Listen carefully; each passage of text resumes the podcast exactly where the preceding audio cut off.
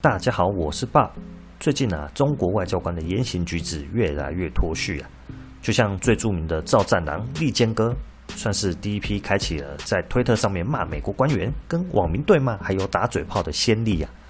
最近呢，还有中国驻法大使卢沙小，诶，不是啦，是卢沙野，也因为呢谴责法国官员啊，在网络上跟法国的学者对骂起来呀、另外呢，近期更是有巴西总领事李阳啊。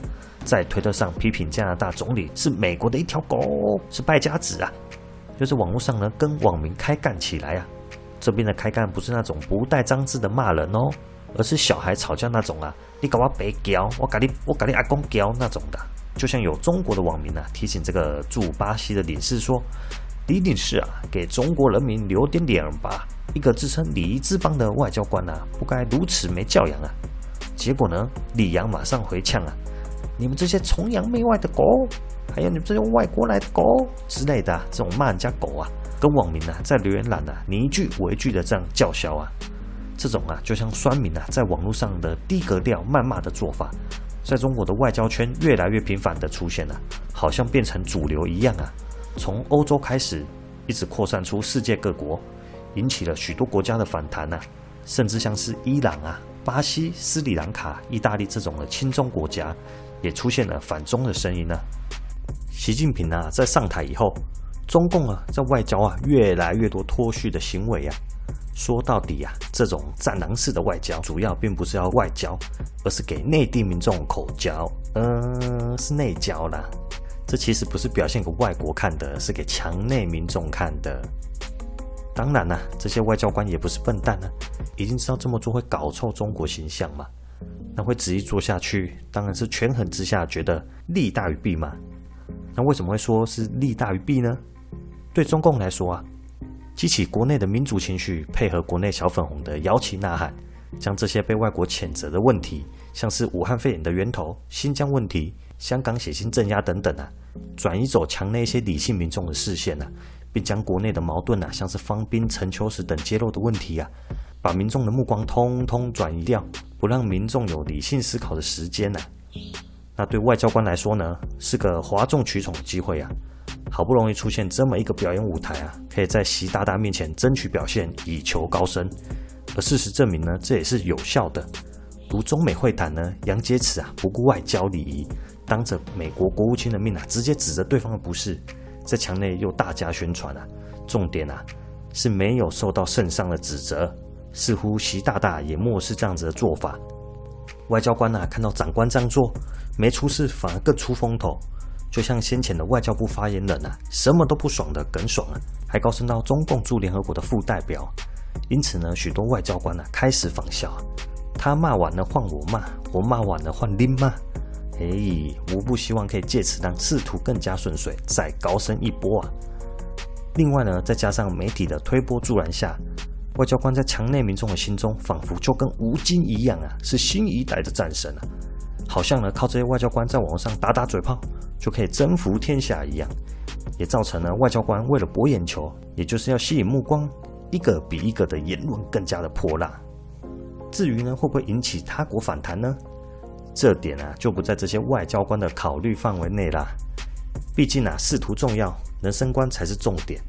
其他国家的抗议能装听不见就听不见，所以才会有外交官啊在网路乱骂，然后被当地国召见去说明，却又用各种理由推脱不去这种荒唐事啊。这其实呢是非常损国家形象的，但毕竟国家的形象跟升官相比还是升官重要，所以就只好牺牲了国家，成全他们自己啦。对于这种战狼外交啊。其实墙内也不是完全认可的哦，有一部分的人呢也是持反面看法的。这边的反面看法指的不是一般民众的看法，因为一般民众也不重要，通通都是韭菜。这边指的是中共官员啊，或者是体制内学者的看法。第一个呢，就像是中共外交圈有一部分的人呢、啊，认为外交官的对外发言呢、要符合外交礼仪，才不会辱国格啊。就好像是中国的前副外交部长，傅莹就对这种战狼外交啊表达忧心啊。他曾在官媒上表示，这种好斗式的言论只会招来负面的回应啊，无助于事情的解决。另外呢，驻美大使崔天凯也曾经表示啊，对于那些企图煽动种族主义还有仇外的言论啊，要保持清醒，明辨是非啊。外交的使命是对外友好，而非致力于断交的对抗。他也明白地表示，这种做法是非常不 OK 的。另外，人民大学国际关系学院的主任石英红，还有北京学者龙健啊，也各自对这种现象呢感到担忧啊，表示许多国际关系的专家对这种战狼式的外交一点都高兴不起来啊。这种做法呢，只会使外交陷入困局啊。但是呢，现在已经骑虎难下了，现在的中国民族主义已经哄抬到飞天了。在这种情绪高涨的状态下，外交呢一旦放软啊，就会被墙内的粉红抨击成丧权辱国啊！外交官的对外态度只能越来越硬，变得没有选择了。根据二零二零年底公布的民调，这种战狼外交已经使得各国民众啊对中国的反感程度更加恶化。先进国家中对中国保持负面观感的比例高达了七十三 percent 啊！其中，在澳洲、美国、德国、英国的民众啊，对中国保持负面观感的比例都创了历史新高啊，最高还来到了八十一 percent。另外呢，更要命的是啊，连先前亲中的国家，国内的反中情绪也高涨不少啊。